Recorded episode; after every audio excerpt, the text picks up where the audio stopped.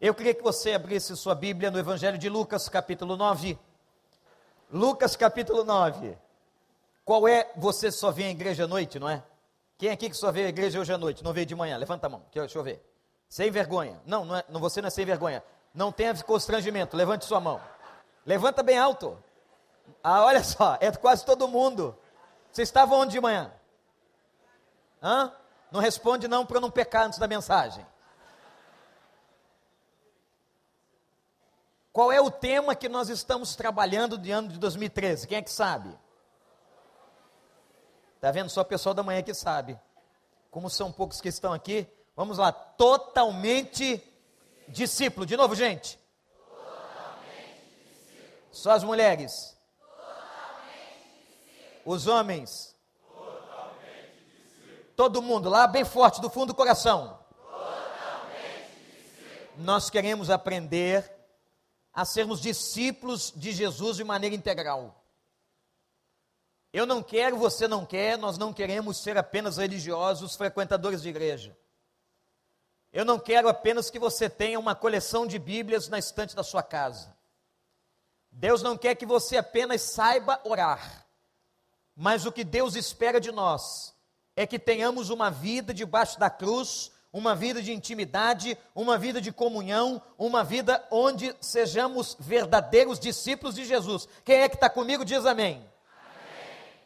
E cada mês do ano nós vamos trabalhar uma temática do discípulo. Nesse mês de março nós estamos trabalhando esta relação, o mestre e o discípulo. Essa comunhão com Deus, essa intimidade. Por isso que vamos ter um congresso da Bíblia e sobre a Bíblia no mês de março. Que nós queremos uma igreja centrada na palavra. Por que, que o Kleber Lucas é tão ouvido e suas músicas são tão admiradas? Porque são bíblicas. Se você pegar os bons cantores evangélicos, você vai ver que os bons cantores são aqueles que cantam a Bíblia. Vivem o evangelho e cantam a Bíblia. O que o povo de Deus precisa é de palavra. Nós queremos falar sobre comunhão com Deus, sobre intimidade com Deus. Queremos uma igreja forte, alicerçada na doutrina, na sã doutrina. Ah, gente, quantas pessoas estão procurando as igrejas apenas por causa dos milagres, mas não por causa de uma intimidade com Deus. Quantos querem apenas a manifestação da graça e das misericórdias e não querem ser verdadeiros discípulos de Jesus? E nós vamos ver um texto nessa noite. Meus irmãos, não há experiência mais íntima que os discípulos tenham passado com Jesus. Lucas 9, versículo 28, a experiência da transfiguração. Abra a sua Bíblia. Se você tiver uma caneta, um papel, quiser fazer algumas anotações, ou então depois faça um download da mensagem, vai estar na nossa página. Lucas, versículo 28 do capítulo 9.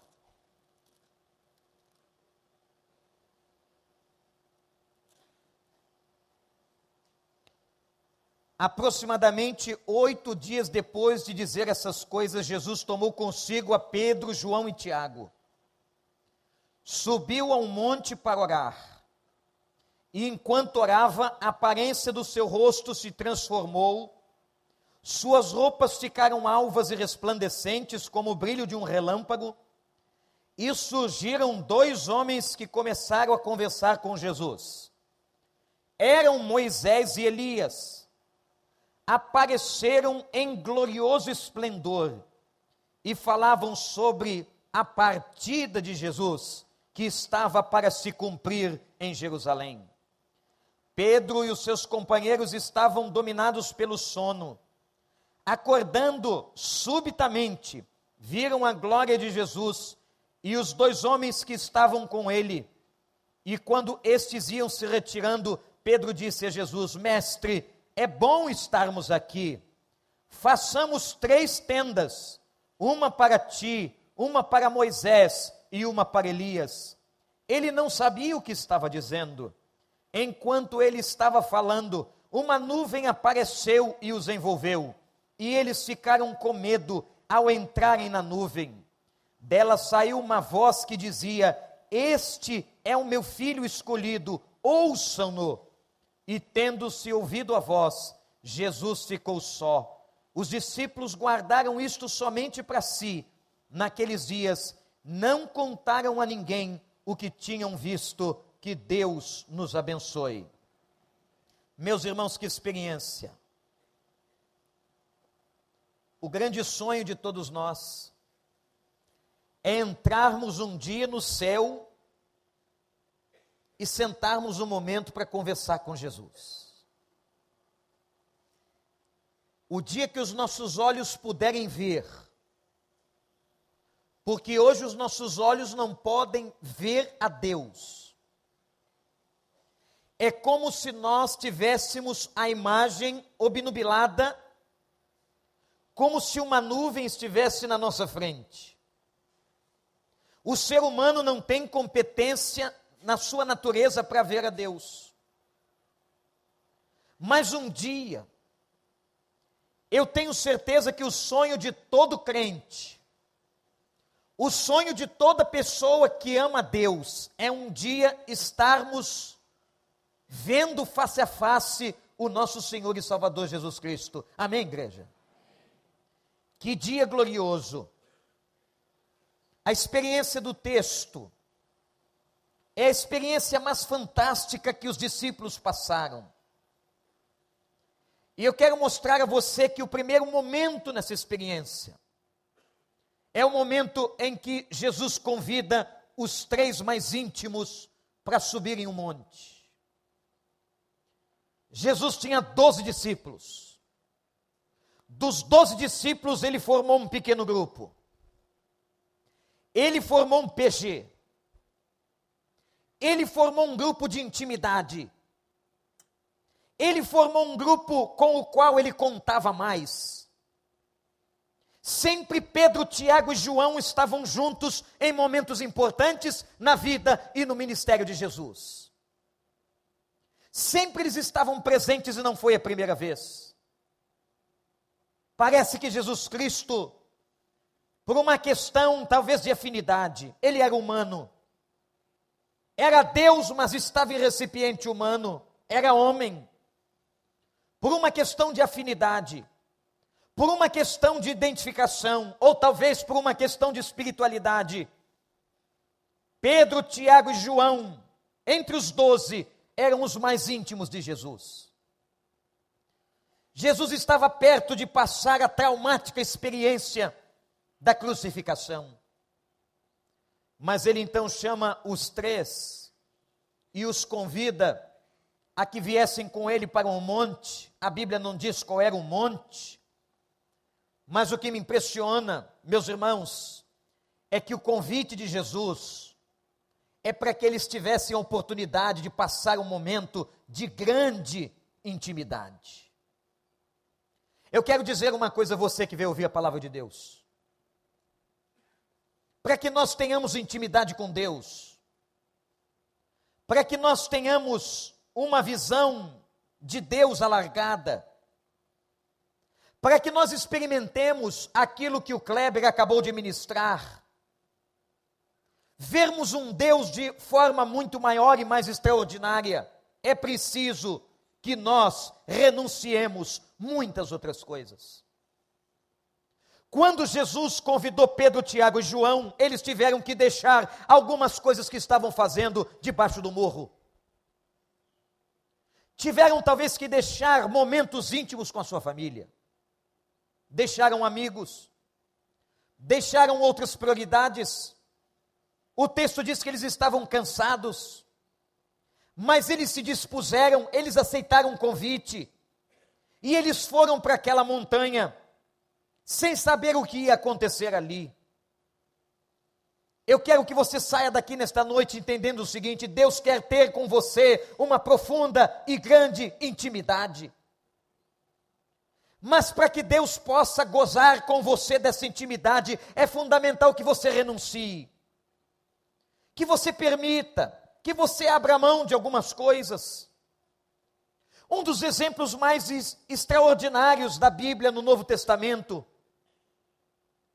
é o que aconteceu na casa daquelas duas irmãs, Marta e Maria. Quando Marta soube que Jesus acabara de chegar, ela começa, como é comum de uma mulher, a se preocupar com a estética e com a arrumação da casa. E ela vai cuidar das coisas, quem sabe foi à cozinha preparar um bolo. Tudo para agradar o mestre. Que mal há nisso? Nenhum. Parece que Marta não cometeu erro algum. Mas a outra irmã resolveu renunciar a todas as outras coisas e se sentar aos pés de Jesus, diz a Bíblia. E naquele momento daquela experiência, Jesus vai ser interpelado por Marta e questionado, quando ela diz assim: Senhor, o Senhor não vai repreender a minha irmã? Eu estou aqui trabalhando o tempo todo e o Senhor está percebendo, mas a minha irmã está sentada aos teus pés, sem fazer nada. Ela não arrumou qualquer pedaço da casa, não prepara o lanche, ela está apenas ouvindo o que o Senhor tem a dizer. Será que o Senhor não pode intervir? Jesus olha para Marta e diz: Marta, Marta, você está meriminate uma palavra grega do Novo Testamento para ansiedade. Interessante, mulheres.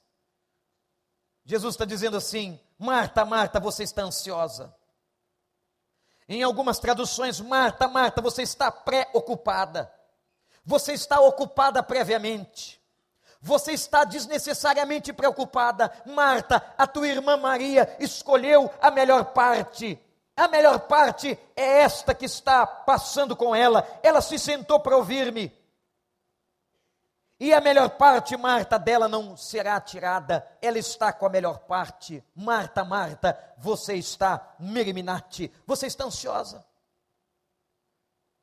Quantas vezes, gente, nós estamos tão ansiosos? Ansiedade é um dos grandes males deste século. Ansiedade pode chegar num nível tão grande que você precisa buscar um médico e um ansiolítico. Se você sofre de ansiedade extrema, não relute em buscar ajuda. Nós já pregamos aqui sobre isso.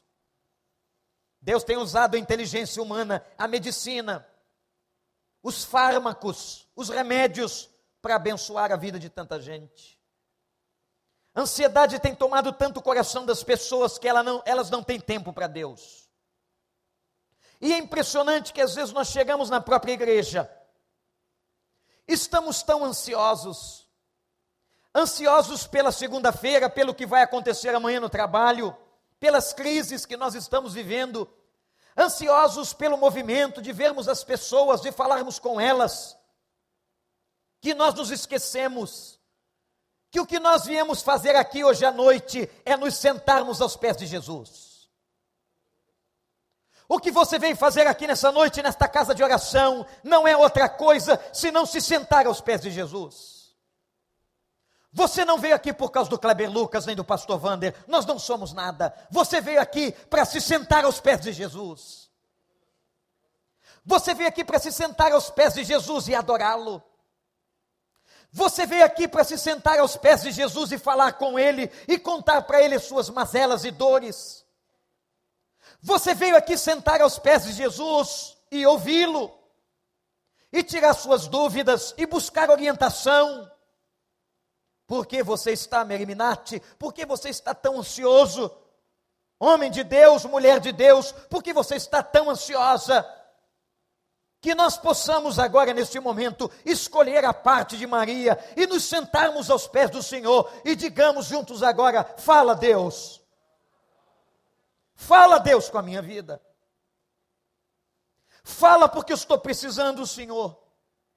Fala porque eu sou carente da tua voz. Fala porque eu quero te ouvir. Fala, Senhor. Quem quer que Deus fale, repita comigo nesta hora. Fala, Deus.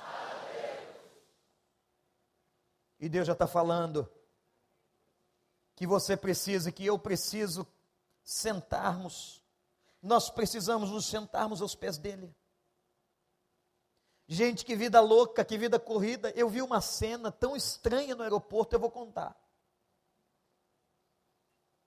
Eu entrei no banheiro e tinha um homem no particular. O homem estava com telefone celular e hoje você sabe que telefone celular é um negócio complicado.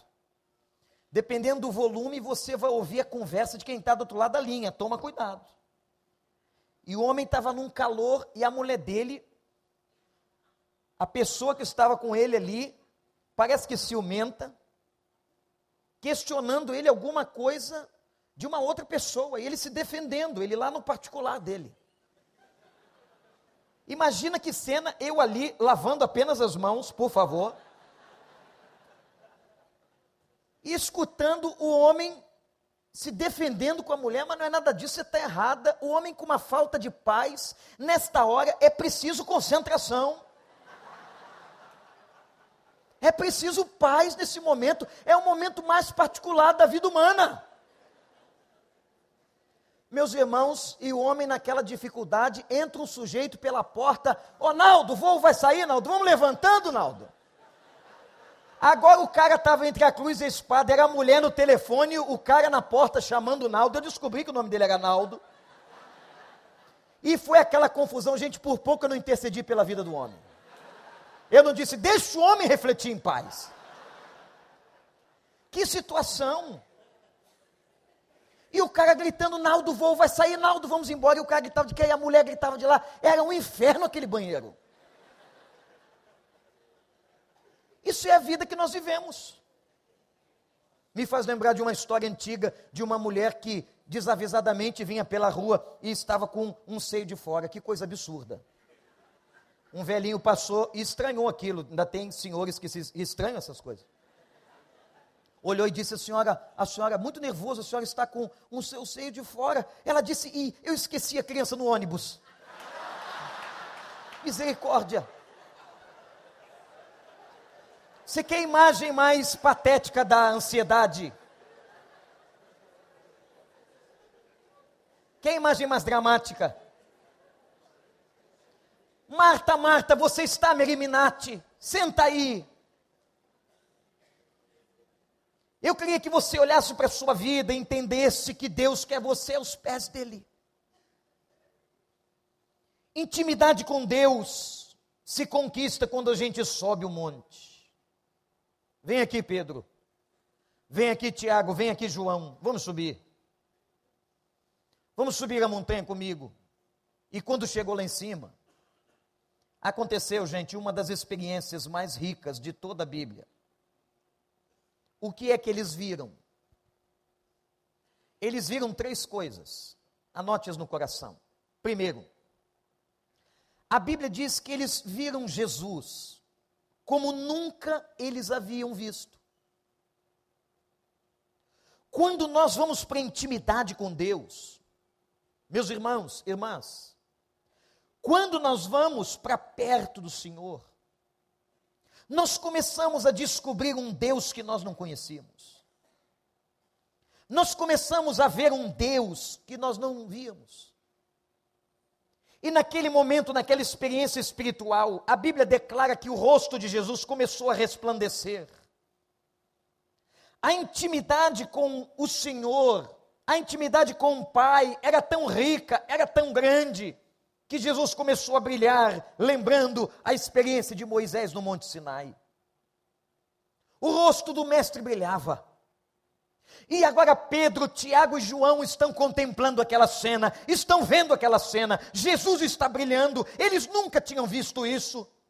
Andaram com Jesus tantos anos, tanto tempo, tantos meses, viram Jesus fazer tantos milagres, contemplaram de maneira poderosa o poder de Deus atuando, mas agora eles viram Jesus como nunca eles tinham visto. Eu quero dizer uma coisa a você nessa noite. Eu quero dizer a você que você pode ver Jesus como você nunca viu. Conhecer um lado mais profundo, mais íntimo. Conhecer a beleza da luz de Jesus, da grandeza de Jesus, do poder de Jesus mas é fundamental que você se sente aos pés dele e que você suba o monte. Eu quero convidar você, e o Espírito Santo está convidando você nessa noite. Suba com Jesus, esteja aos pés de Jesus, e ele vai te revelar uma coisa nova.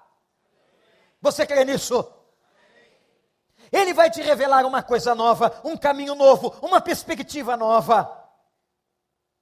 E eles estavam perplexos, olhando para aquele rosto que transfigurava.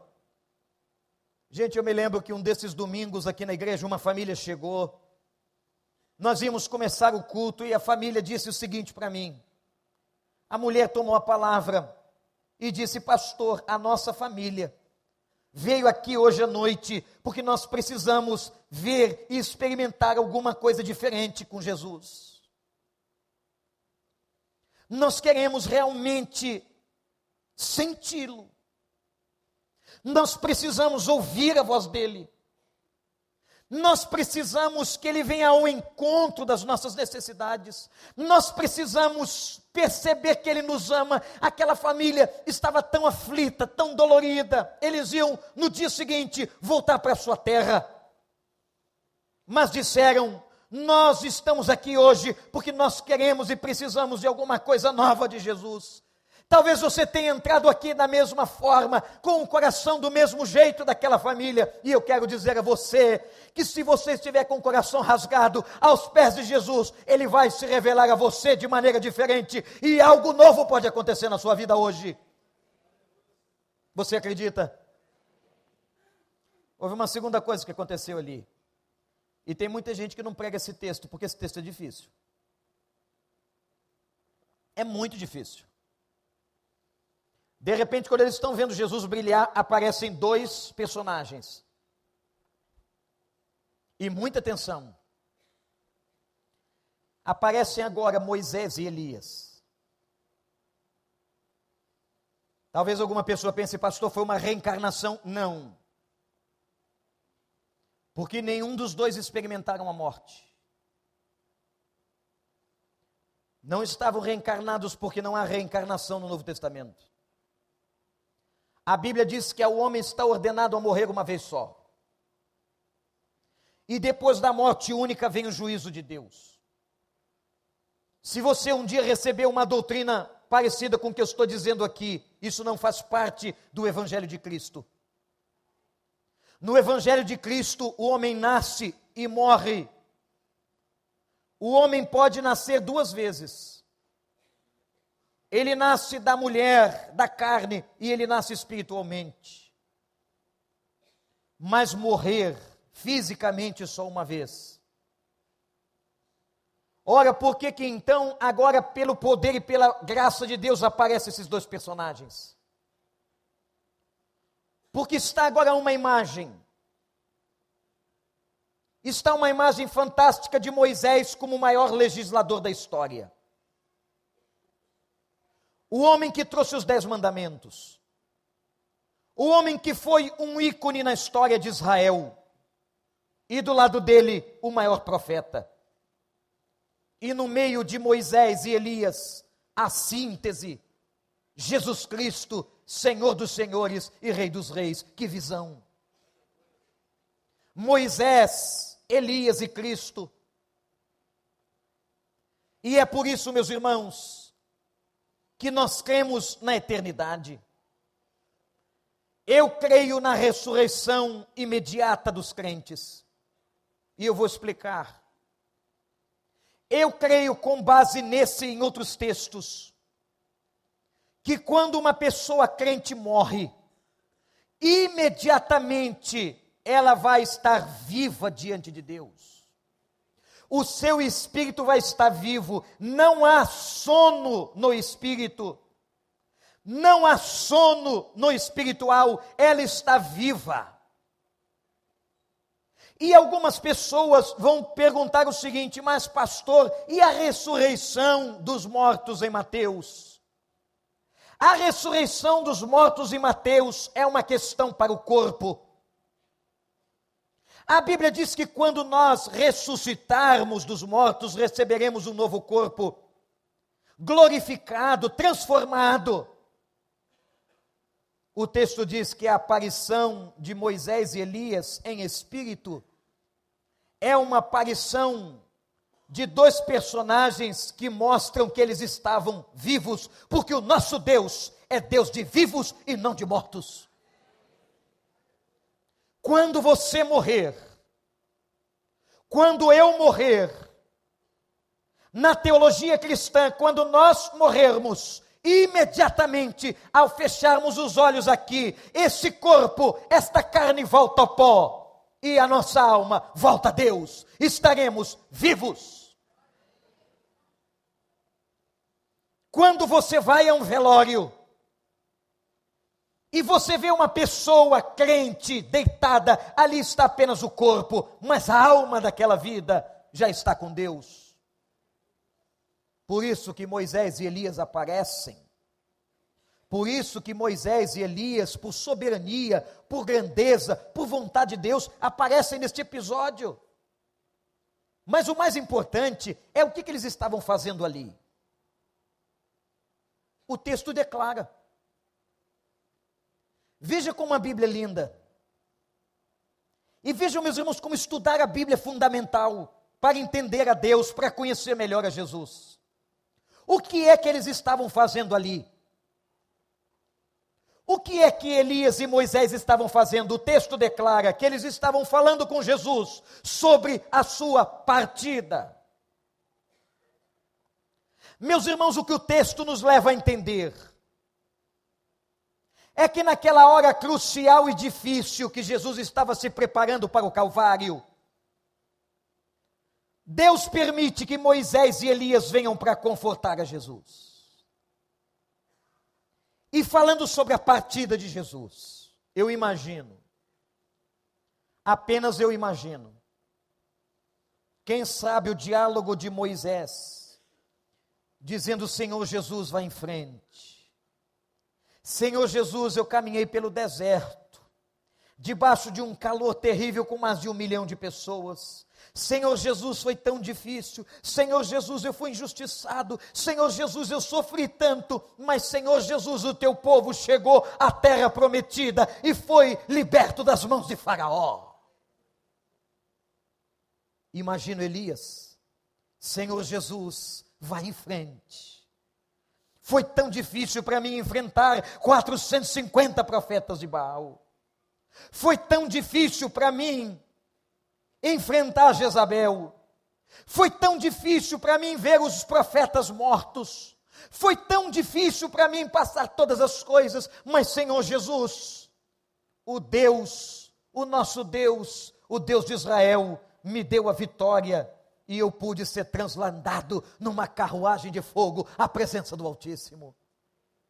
Os dois falavam com Jesus acerca da partida de Jesus, consolavam Jesus ah, meus irmãos, se Deus precisou consolar a Jesus, estimular no momento da sua partida, quanto mais a nós. Quanto mais a nós, gente fraca e muito mais fraca que Jesus. Quem sabe você entrou aqui desanimado. Quem sabe você entrou aqui com pensamento de morte. Quem sabe você entrou aqui com a vida esmagada, com o coração sangrando.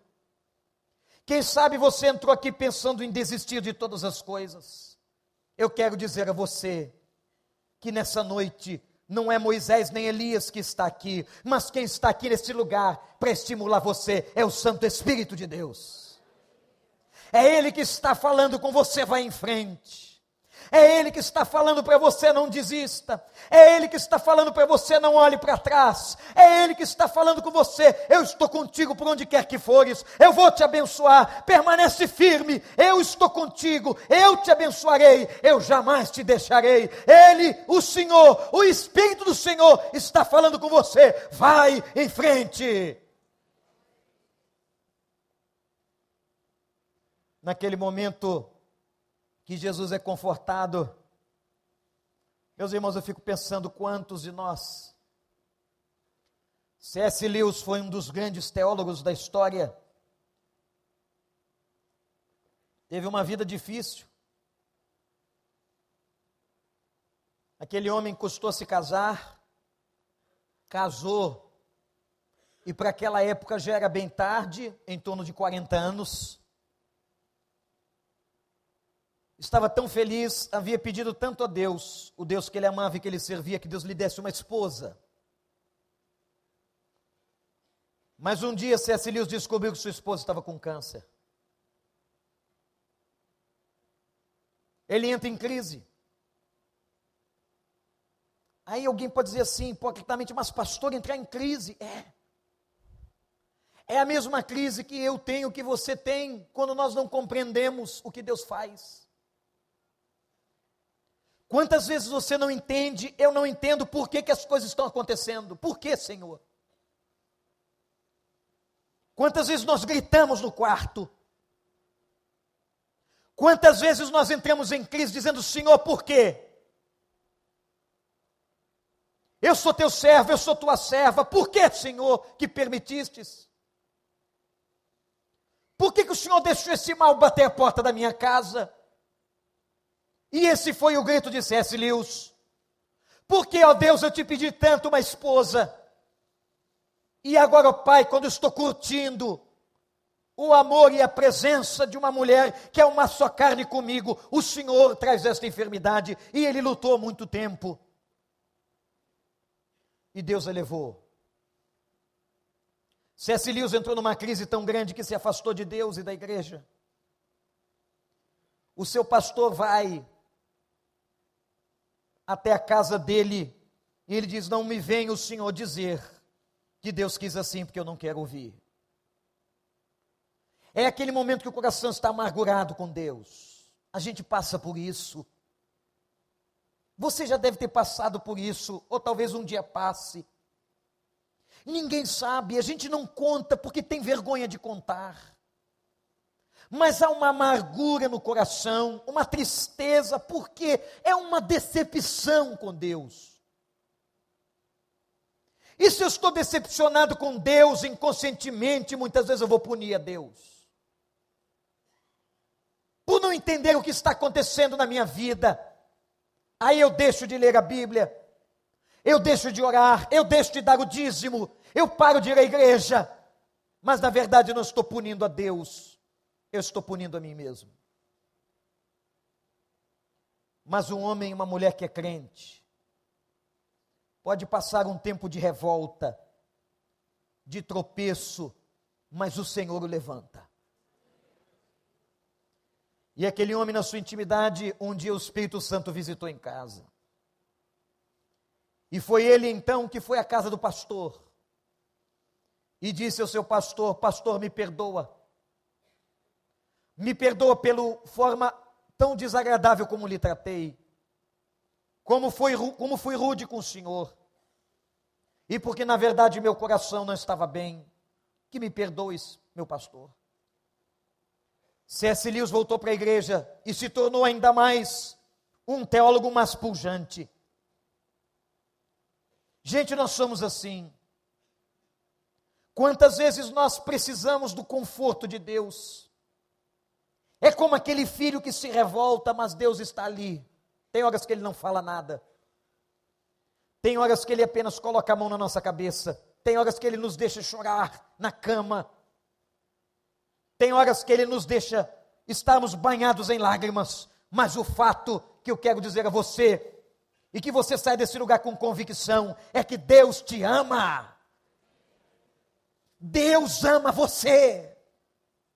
Deus respeita você, Deus cuida de você, por mais que você não entenda o que está acontecendo, o Senhor nos conforta, o Senhor zela por nós, o Senhor tem coisa boa para a tua vida. Naquele momento, quando Moisés e Elias aparecem, eles estão confortando Jesus. E não deu outra. Jesus foi mais do que vencedor.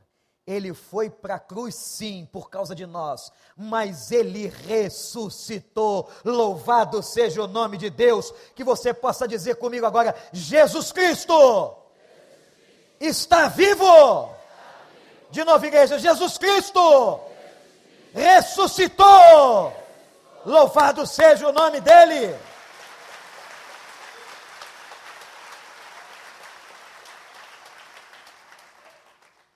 Terceira experiência. Olha o que, esses caras passaram, gente, na intimidade com Deus. Eles veem Jesus brilhar, eles veem a presença de Moisés e Elias, e agora eles ouvem uma voz. E de quem era a voz? Era a voz do Pai, dizendo assim: Esse é meu filho. Que testificação, que momento. Meus irmãos, quando nós estamos perto de Deus, não tem como deixarmos de ouvir Sua voz. Quanto mais distante você estiver de Deus, maior será a sua dificuldade de entender a voz de Deus. Quem é essa voz? De quem é? Será que é Deus que está falando comigo? Será que é vontade de Deus ou não é vontade de Deus? Será que eu posso tomar esse caminho ou não posso tomar esse caminho? Será que é o Senhor que está falando comigo? Sabem por quê, amados? Nós temos dúvidas. Porque nos falta intimidade.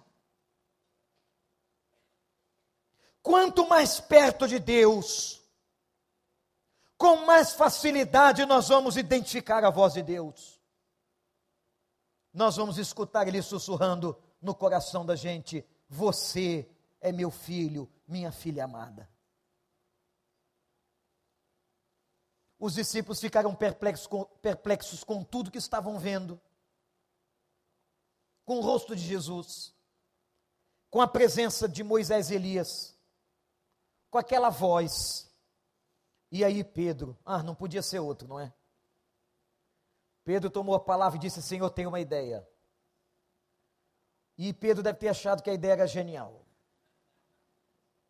Ele disse assim: Vamos fazer três cabanas. Deu um surto de humildade em Pedro. Surto.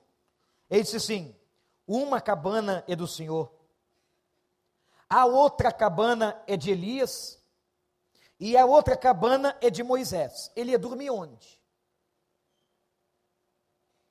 Se ele diz, vamos ficar aqui mesmo. Pedro foi tão egoísta que esqueceu os companheiros lá embaixo. E Mateus, que Mateus nada. Que Lucas, deixa para lá. Vamos ficar só a gente aqui. Vamos fazer essa confraria. Nós três e vocês três. Que sexteto, Senhor. Não precisa mais ninguém. Sabe o que Jesus fez? Às vezes, quando Jesus olhava certas coisas de Pedro, o melhor é ficar calado. Igualzinho ele faz com a gente. Tem horas que Jesus não fala nada. A gente fala tanta bobagem, a gente pede tanta coisa errada que é melhor não falar nada. Diz o texto ou mostra o texto que ele não disse nada. Ele deve ter feito assim, ó. Vamos embora. Senhor, o senhor não vai considerar a minha proposta? Não. Não teve esse diálogo, tá? Quero só que você imagine. O senhor não vai considerar. Vamos, pelo menos, como batistas, colocar em votação aqui. Jesus pegou e desceu. E quando chegou lá embaixo, mostrou para eles. Por que, que eles não podiam ficar lá em cima? Por que, que a gente não pode ficar aqui? Deus arruma provisão, a gente divide o pão, Deus multiplica os peixes, a gente dorme por aí, tem banheiro para todo mundo, todo mundo aqui tem celular.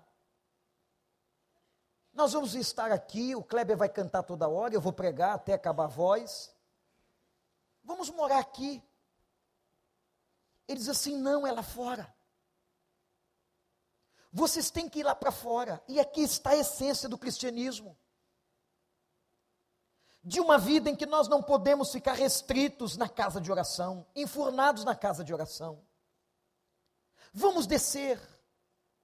E quando eles chegaram lá embaixo, diz a palavra, eles encontraram uma multidão de pessoas, diz a Bíblia que tinham muitos doentes e necessitados. Ah, gente, ah, irmãos, Enquanto nós estamos aqui confortavelmente adorando a Deus, tem tanto doente e necessitado lá fora. Amanhã você vai chegar no seu trabalho, na sua universidade, na sua escola, diante dos seus vizinhos, quanta gente doente e necessitada. Mas sabe qual é o problema? Se nós não tivermos essa comunhão, Se nós não estivermos íntimos, nós não percebemos isso. Nós olhamos só para nós. Nós achamos que Jesus é só para nós. E nós não entendemos que nós temos o ministério de fazer discípulos e de levar essa palavra de salvação a tanta gente. Naquela hora, diz o texto, que uma nuvem cobriu aquele lugar, aquela montanha. A nuvem significava a plenitude da presença de Deus. Meus irmãos, é isso que Deus espera de nós. Que não tenhamos apenas uma vida cristã, sejamos apenas membros de uma igreja, frequentemos cultos dominicais, sejamos fiéis dizimistas, saibamos orar ou ler a Bíblia. O que Deus espera de nós é intimidade. É um coração aberto, é disposição de subir a montanha. De nós deixarmos todas as coisas, irmos atrás dele e após ele. Mas eu quero dizer a vocês que há muitas pessoas que estão na igreja, mas não são discípulas. Tem muitas pessoas frequentando os cultos e nunca foram discípulos de Jesus. São discípulos, às vezes, de homens, de pessoas. São religiosos, cumprem seus ritos, mas não são discípulos. Não se sentam aos pés dele. Não veem nada novo de Jesus. Não experimentam sua voz. Não têm intimidade a vida que Deus está propondo a você hoje é intimidade. É que você seja íntimo. Que você pare de vir à igreja para buscar a bênção, mas que você passe a vir à igreja apenas e simplesmente para adorá-lo. E se ele te abençoar, louvado seja o nome dele. Mas se ele não quiser te abençoar, se não der fruto na videira, se não aparecer o gado no pasto, se não tiver a dispensa cheia, louvado seja Deus do mesmo jeito. A Ele toda honra, toda glória e todo louvor. Aprendamos a ser discípulos de Jesus, íntimos de Jesus, amigos de Jesus, aos pés de Jesus, fiéis a Jesus, amando a Jesus, porque Ele é Senhor dos Senhores, é nosso Salvador. Não sejamos apenas religiosos, mas que nós sejamos verdadeiros discípulos de Jesus. Vem para o monte, abaixa a sua cabeça.